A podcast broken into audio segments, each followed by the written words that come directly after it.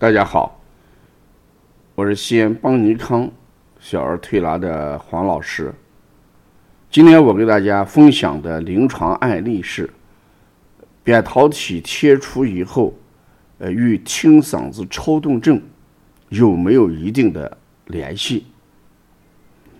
这个案例是这样的：这个男孩六岁，呃，一年前扁桃体跟腺样体。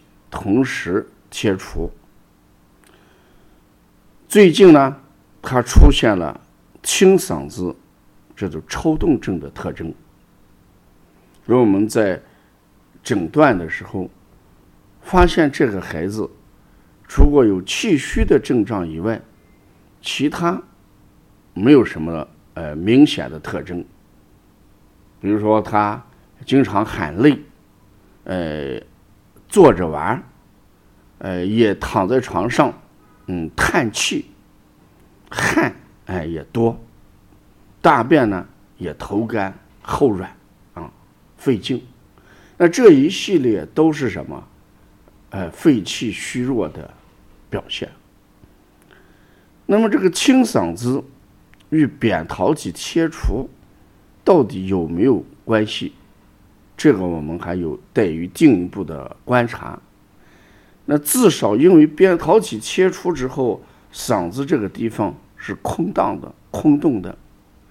这时候外界一些寒热哎，这个空气，甚至一些雾霾天哎，带着一些异味的空气，都会让他感觉到嗓子不舒服啊。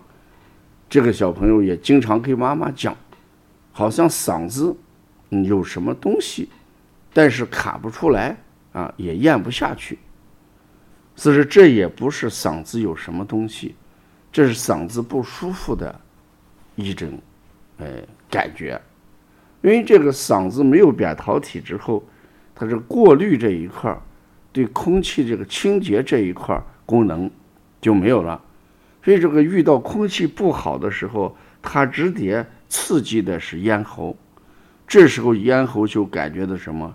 干涩。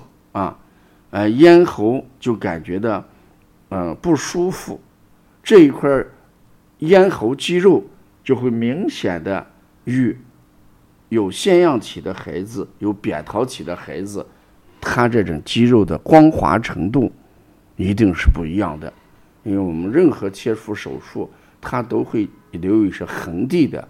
它不是完美无瑕的，所以呢，孩子在这个地方特别敏感，就形成清嗓子的啊不由自主的这种动作。那这种抽动症跟肝肾阴虚、肺脾两虚这种抽动症还有明显的差异，因为是肝肾两虚这种抽动症，我们主要给它什么滋阴啊，达到体内阴丁正常。这种呃紧缩抽动的现象就会改善。如果是脾肺两虚，我们通过健脾呃益气，症状也会得到改善。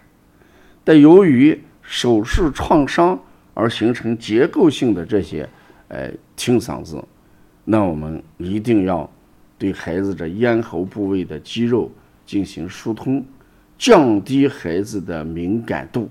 那事实上，也就是说，孩子切除之后，呃，嗓子的敏感度呃升高的原因，我们慢慢要通过一些手法，呃，比如说搓摩这个颈肩，然后孩子揉脖子、揉桥弓，来降低他的什么敏感度，来达到孩子慢慢适应外界的，呃，这一些空气，这个清嗓子的动作，他会就。慢慢的减少，或者呢消失。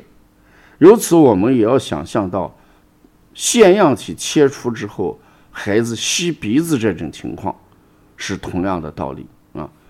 所以，过去我们只是讲这个腺样体、扁桃体摘除之后，孩子可能感冒啊、上呼吸道感染的风险增大。现在我们也要考虑到这种这个切除之后会带来清嗓子。跟吸鼻子这种频发的症状，嗯，要了解更多的一些邦尼康文化，哎，你可以加微信，嗯，幺三五，嗯，七幺九幺啊六四八九，谢谢大家。